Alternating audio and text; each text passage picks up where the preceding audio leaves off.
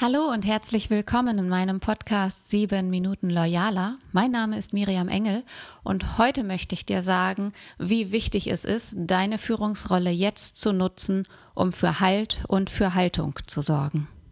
Ich weiß ja nicht, ob du die Schockstarre schon überwunden hast und vielleicht schon an dem Punkt angekommen bist, an dem du diesen Verzicht auf diese Geschwindigkeit, auf das viele Rennen und Machen und Tun und auf allen Kanälen zu kommunizieren, ob du dem jetzt schon nachgeben kannst und ankommen kannst in einer neuen Ruhe und vielleicht auch mehr Gelassenheit für dich annehmen kannst aus dieser ganzen Situation.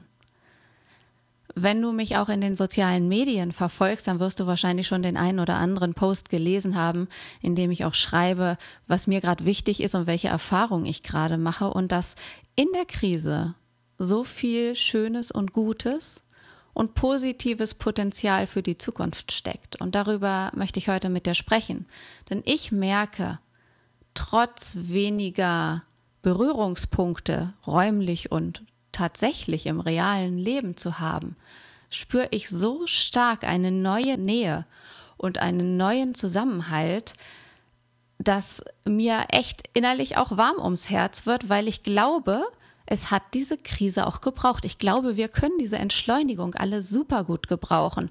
Und persönlich habe ich Mitte März auch das Gefühl gehabt, boah, wenn das Hamsterrad in dem Turnus weiterläuft, dann wird's knapp, ja. Und dann kam am 13. März, meine ich, ja, die Verlautbarung, es werden die Schulen geschlossen und dies und das wird jetzt runtergefahren. Und für mich persönlich habe ich in dem Moment gedacht, wow, was ist das denn für eine Fügung?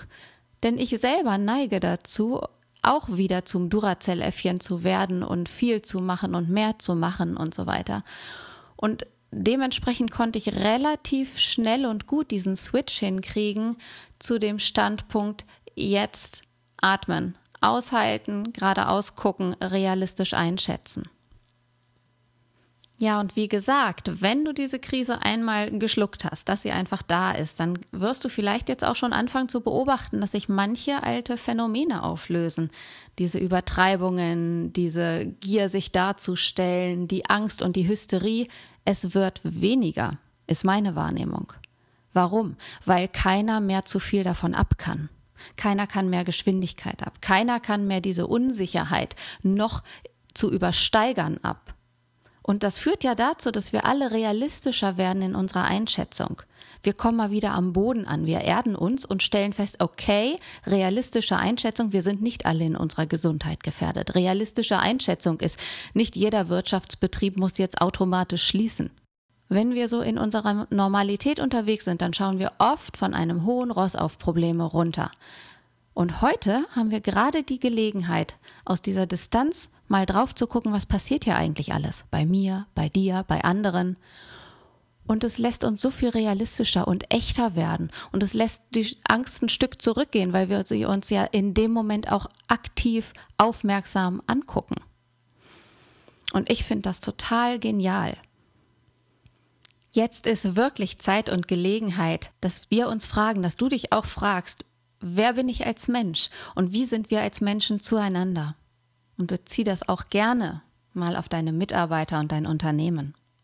Wenn wir so nach draußen gucken, dann stellen wir fest, die Ökonomie, die Wirtschaft schrumpft zwar gerade, da passiert gerade unheimlich was, aber es bedeutet nicht unseren totalen Ruin. Das heißt, wir können eine Krise verkraften. Wir können teilweise oder weitgehend unverwundet daraus hervorgehen. Wir können es ab, wir werden es überleben und überstehen. Und ganz besonders gut werden die es schaffen, durch die Krise durchzugehen, die zusammenhalten. Gute Beziehungen und blühendes Leben, das sind die Punkte, auf die wir meiner Meinung nach unseren Fokus legen sollten. Und wenn du jetzt weiter schaust und auch deinen Mitarbeitern gegenüber Transparenz zeigst, Nutze deine Zukunftsintelligenz. Nutze deine innere Kraft, dir vorzustellen, was nach der Krise sein wird.